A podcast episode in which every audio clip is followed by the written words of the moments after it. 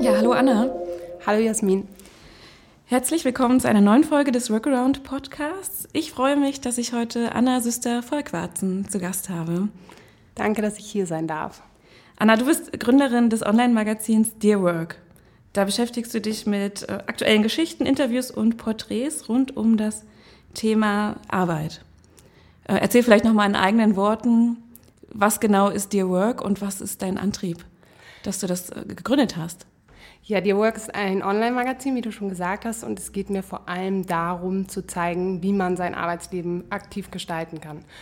Also sowohl als Einzelperson, ähm, als Angestellter, als Freelancer, als Gründer, aber auch ähm, als Firma, als Entscheider innerhalb der Firma, was kann ich tun, um einen attraktiven Arbeitsplatz zu schaffen. Also geht eigentlich so um beide Seiten und was kann man tun, um ein ja, ein attraktives Arbeitsleben zu gestalten. Mhm. Und das ist ein Online-Magazin, also ein Blog oder wie gestaltet sich das?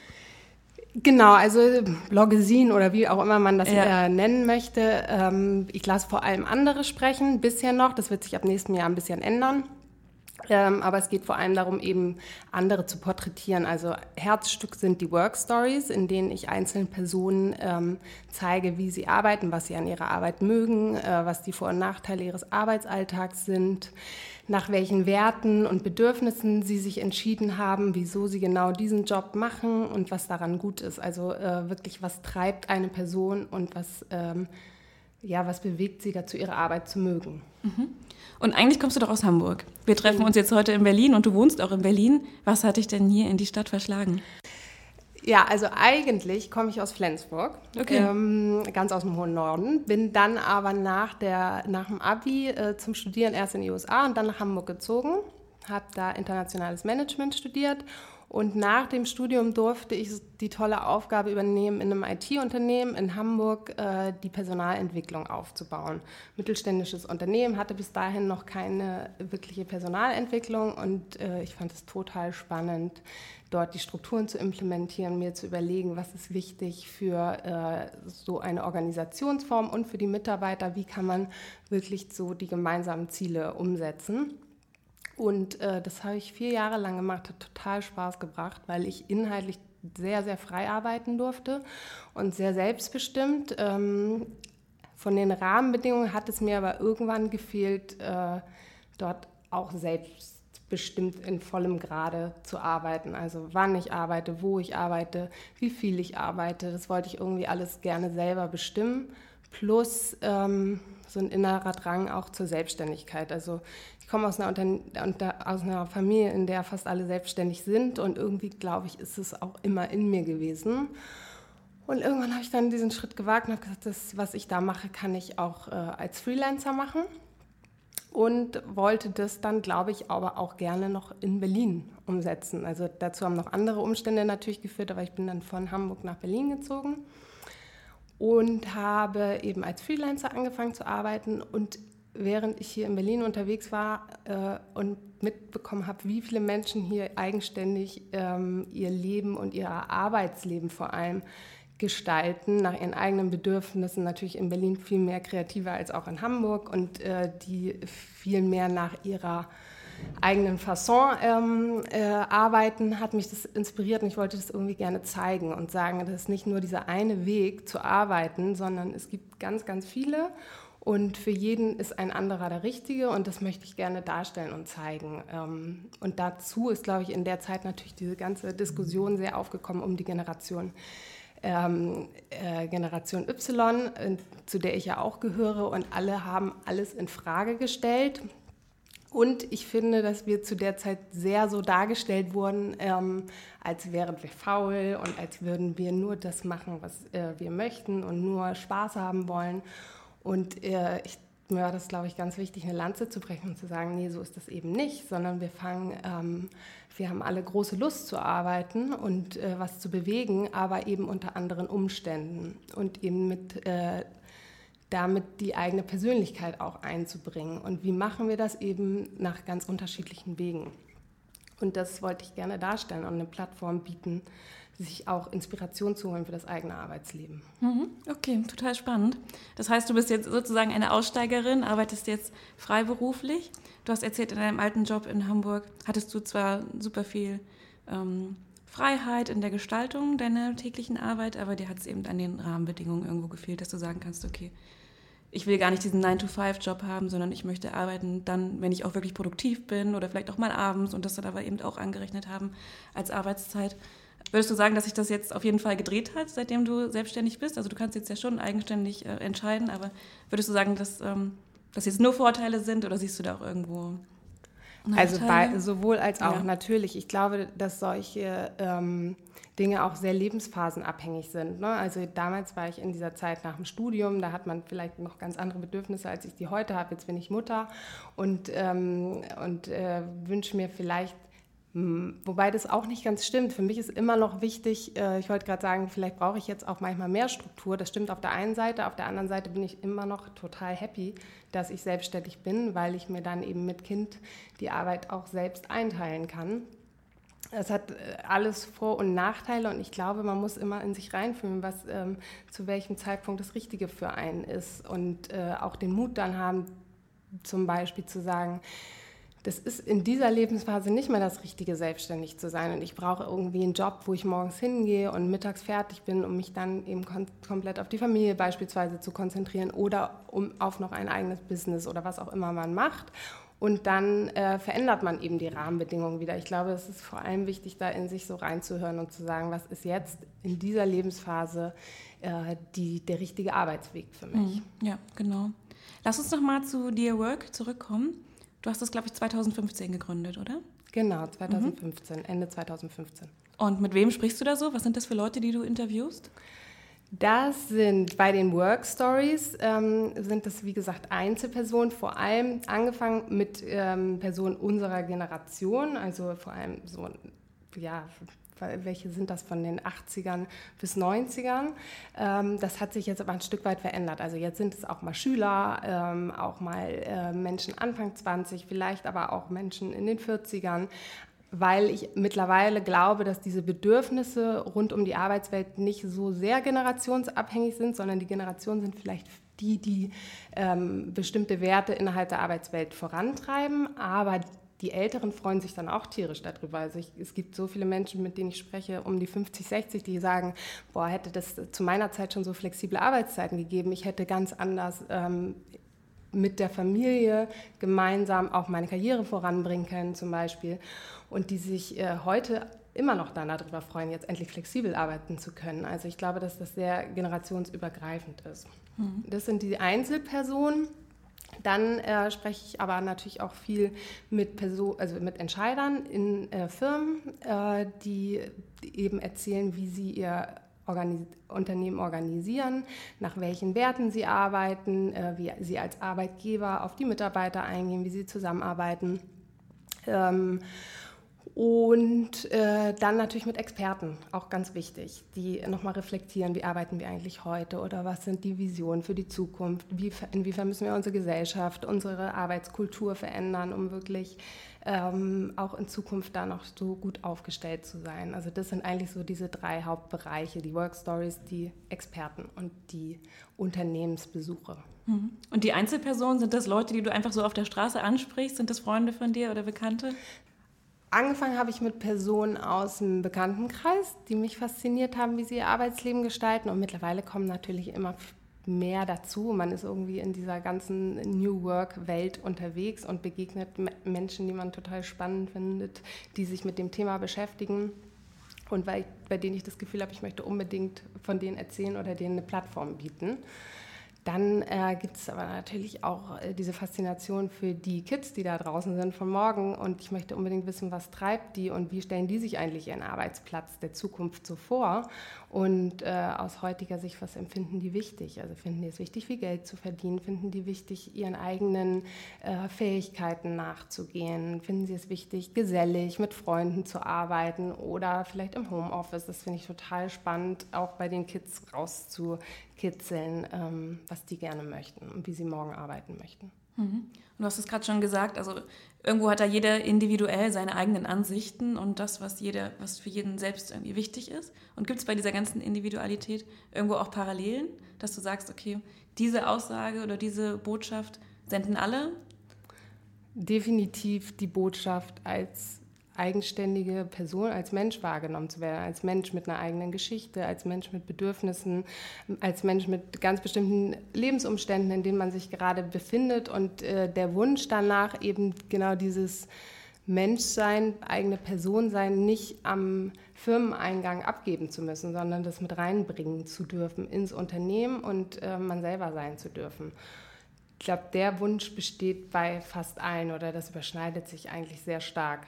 Und es ist natürlich auch immer mehr etwas, wovon die Unternehmen im besten Fall oder im besten Fall verstehen, dass das genau das ist, was sie brauchen. Sie brauchen Personen, die eigenständig denken, die etwas zu erzählen haben, die sich als Person einbringen möchten. Denn nur dann machen sie natürlich auch einen Unterschied, wenn man beispielsweise auch ans ganze Thema Digitalisierung, Automatisierung denkt und dass eben äh, repetitive Jobs übernommen werden, dann brauchen wir genau die Personen, die einen Unterschied machen und die sich mit ihrer Individualität einbringen. Und das, äh, wollen die, das wollen die Personen, das wollen die Mitarbeiter und es sollten im besten Fall die Unternehmen auch wollen. Mhm. Und die Interviews, die du führst, inspirieren die dich auch selbst für dein eigenes Arbeitsleben? Also nimmst du da auch selber nochmal so Anstöße und Inspirationen mit, wo du sagst, hm, okay, da könnte ich auch nochmal mehr drüber nachdenken oder das könnte ich bei mir auch anders machen? Ja, na klar, das macht man, glaube ich, immer, egal mit wem man spricht, ne? ob das mit Freunden ist oder ob das mit Interviewpartnern ist. Ähm, äh, Im besten Fall nimmt man für sich immer was mit und bezieht das auch auf das eigene Leben und den eigenen Weg und schaut, ähm, ob man da selber was anpassen kann. Mhm. Und jetzt mal so eine ganz High-Level-Frage. Wenn du jetzt für dich selber definieren müsstest, was ist Arbeit, was würdest du mir da sagen? Vor allem tätig sein, schaffen, kreativ sein oder kreieren. Äh, das muss jetzt gar nicht hochgestochen ähm, im künstlerischen Sinne, sondern wirklich tätig werden, den eigenen Verstand nutzen, die eigenen Hände nutzen, äh, ins Schaffen kommen. Und wenn man dann dabei vielleicht noch die, ja, die eigene Persönlichkeit und äh, die eigenen Fähigkeiten, Talente mit einbringen kann, dann ist es, glaube ich, ähm, dann macht es sogar auch noch richtig Spaß. Äh, aber für mich ist Arbeit etwas, was total zum Leben dazugehört und zum Menschen, also wirklich dieses Tätigwerden. Und heute ist es aber natürlich auch immer noch, ähm, geht es auch darum, die Rechnung zu bezahlen. Also das geht auch darum, Geld zu verdienen. Das muss nicht immer so bleiben. Also ich glaube, da müssen wir auch offen drüber nachdenken, ob das äh, ähm, äh, Arbeit gegen Geld immer so weiterhin das Konzept bleiben wird. Bisher ist das bei mir noch so und deswegen ist das natürlich auch ein Teil der Definition. Aber vor allem geht es, glaube ich, darum, tätig zu sein und deshalb und dadurch auch Energie zu bekommen. Durch die Tätigkeit an sich, aber auch durch dieses Rausgehen, Menschen treffen, in Kontakt sein, mit anderen zusammenarbeiten. Es gibt, glaube ich, total viel Energie. Da kann, man, kann ich vielleicht auch noch mal kurz erzählen, weil äh, wir ja Dear Work äh, vergrößern. Ich habe mir zwei ganz tolle Partnerinnen mit reingeholt und wir machen äh, ab nächstem Jahr zu dritt weiter. Und da merke ich im Moment eben auch, wir arbeiten jetzt, äh, ich arbeite nicht mehr so viel alleine, sondern wir sitzen zu dritt am Tisch und es macht tierisch viel Spaß, dieser Austausch, die Inspiration von den anderen. Man kommt von hier nach da und ähm, das gibt äh, ja einfach ganz, ganz viel Energie. Mhm. Das ist Arbeit, glaube ich. Mhm. Ja. Ähm, und du sprichst ja auch viel mit Experten, hast du ja auch gesagt. Also neben den Einzel- ähm, oder neben den Einzelpersonen, die du triffst, ähm, sprichst du mit Experten, mit Gründern. Du hattest auch mit Tandemploy gesprochen, ne? die ja hier auch schon mal in, im Podcast in der Folge 1 mit dabei waren. Wenn du das mal so zusammenfasst, was, so nach all den Aussagen, was würdest du sagen, was sind so die Haupttrends des Arbeitsmarkts aktuell? Was zeichnet sich da so ab? Also definitiv natürlich das Thema Flexibilisierung, ganz klar. Damit meine ich aber nicht nur flexible Arbeitszeiten, flexible Arbeitsorte, sondern damit meine ich aufbrechen, alte Strukturen überdenken, neu denken, neu arbeiten, anders arbeiten. Und das ist, glaube ich, so der größte Trend. Und es ist nicht nur ein Trend, sondern das ist das, was äh, alle machen, in Klammern müssen, weil sich unsere Zeit einfach so stark verändert. Also die Digitalisierung verändert alles. Also unser Wirtschaftsleben wird so viel schneller, schnelllebiger, dass sich natürlich auch die Unternehmen ähm, überlegen müssen, wie sie darauf schneller reagiert. Das macht man vor allem mit flexibleren Strukturen. Ähm, aber auch die Mitarbeiter fordern das. Die möchten gerne in flexibleren Strukturen arbeiten, um sich dort einbringen zu können. Also flexible Strukturen bedeutet ja auch, man schafft einen Raum, in dem man seinen Mitarbeitern zuhört, was sie machen möchten, was sie gut können, wie sie sich einbringen wollen als Person. Und ähm, ja, das eben nicht mehr alles so nach Job Description runterzuarbeiten, sondern eben auch den Einzelnen immer wieder neu zu fragen, ist es noch das? Was, was wollen wir in der Zukunft zusammen machen als Unternehmen und äh, mit dir als Person? Ähm, genau, also das spielt beiden, dieses Aufbrechen der Strukturen spielt beiden am Ende in die Karten. Also sowohl den Unternehmen, weil sie äh, vielleicht äh, innovationskräftiger werden, aber auch den Mitarbeitern, weil sie sich eben einbringen dürfen. Mhm. Okay, und wie sieht für dich ein Unternehmen aus, das für die Arbeitswelt von morgen gewappnet ist? Also was muss das Unternehmen mitbringen?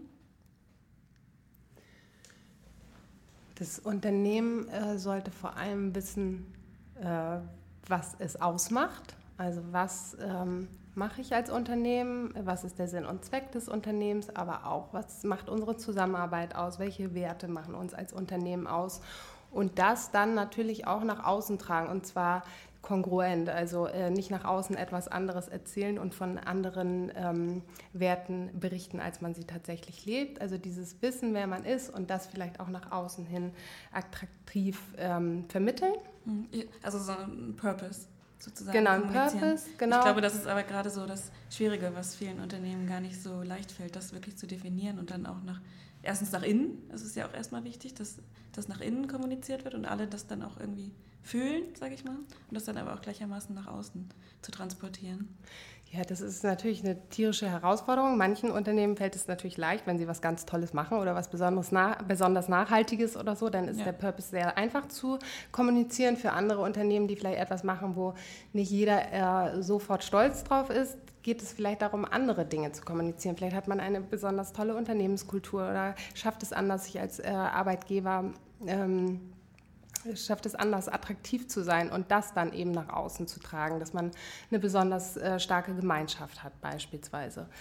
Ähm, ja, da muss jeder für sich so sein, sein äh, USP will ich gar nicht so sagen, aber einfach für sich rausfinden, wer was einen ausmacht mhm. äh, und oder was einen als Positives ausmacht. Ja. Äh, das ähm, ist, glaube ich, so ein ganz wichtiger Punkt.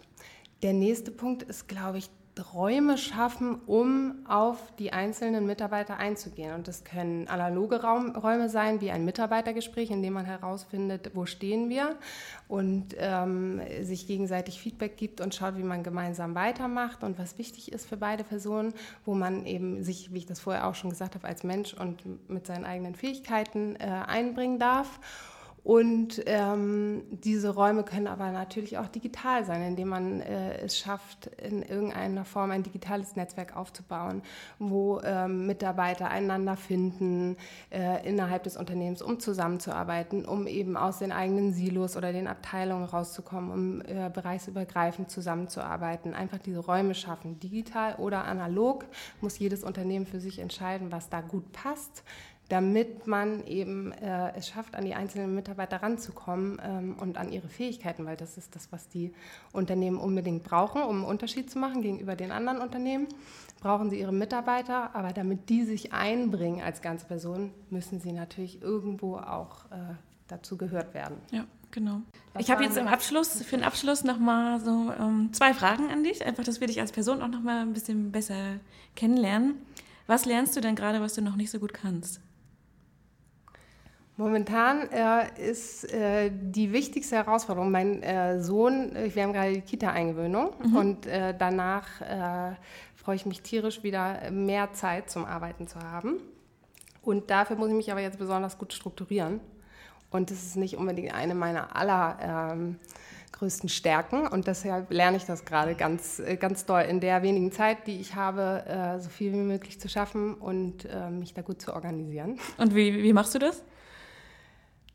Das ist eine gute Frage. Ja, ich bin ja mitten im Lernen, aber tatsächlich ähm, Also nutzt du dann, keine Ahnung, ganz klassischen irgendwie eine App, wo du dich dann mit organisierst, ein Organisationstool oder nee, ganz das klassischen also, Terminplaner oder das, was, was, meinst du jetzt? Äh, das gar nicht so. Also wir machen natürlich äh, ja. äh, im Team von Dear Work nutzen wir sowas wie Slack und so weiter. Aber ich für mich selber geht es vor allem darum, dass ich mich nicht verzettel, mhm. dass ich äh, zum Abschluss finde ja. und äh, nicht denke, ich muss äh, ewig auf einer Sache rumdenken, sondern dann einfach sie fertig machen mhm. und zur nächsten gehen.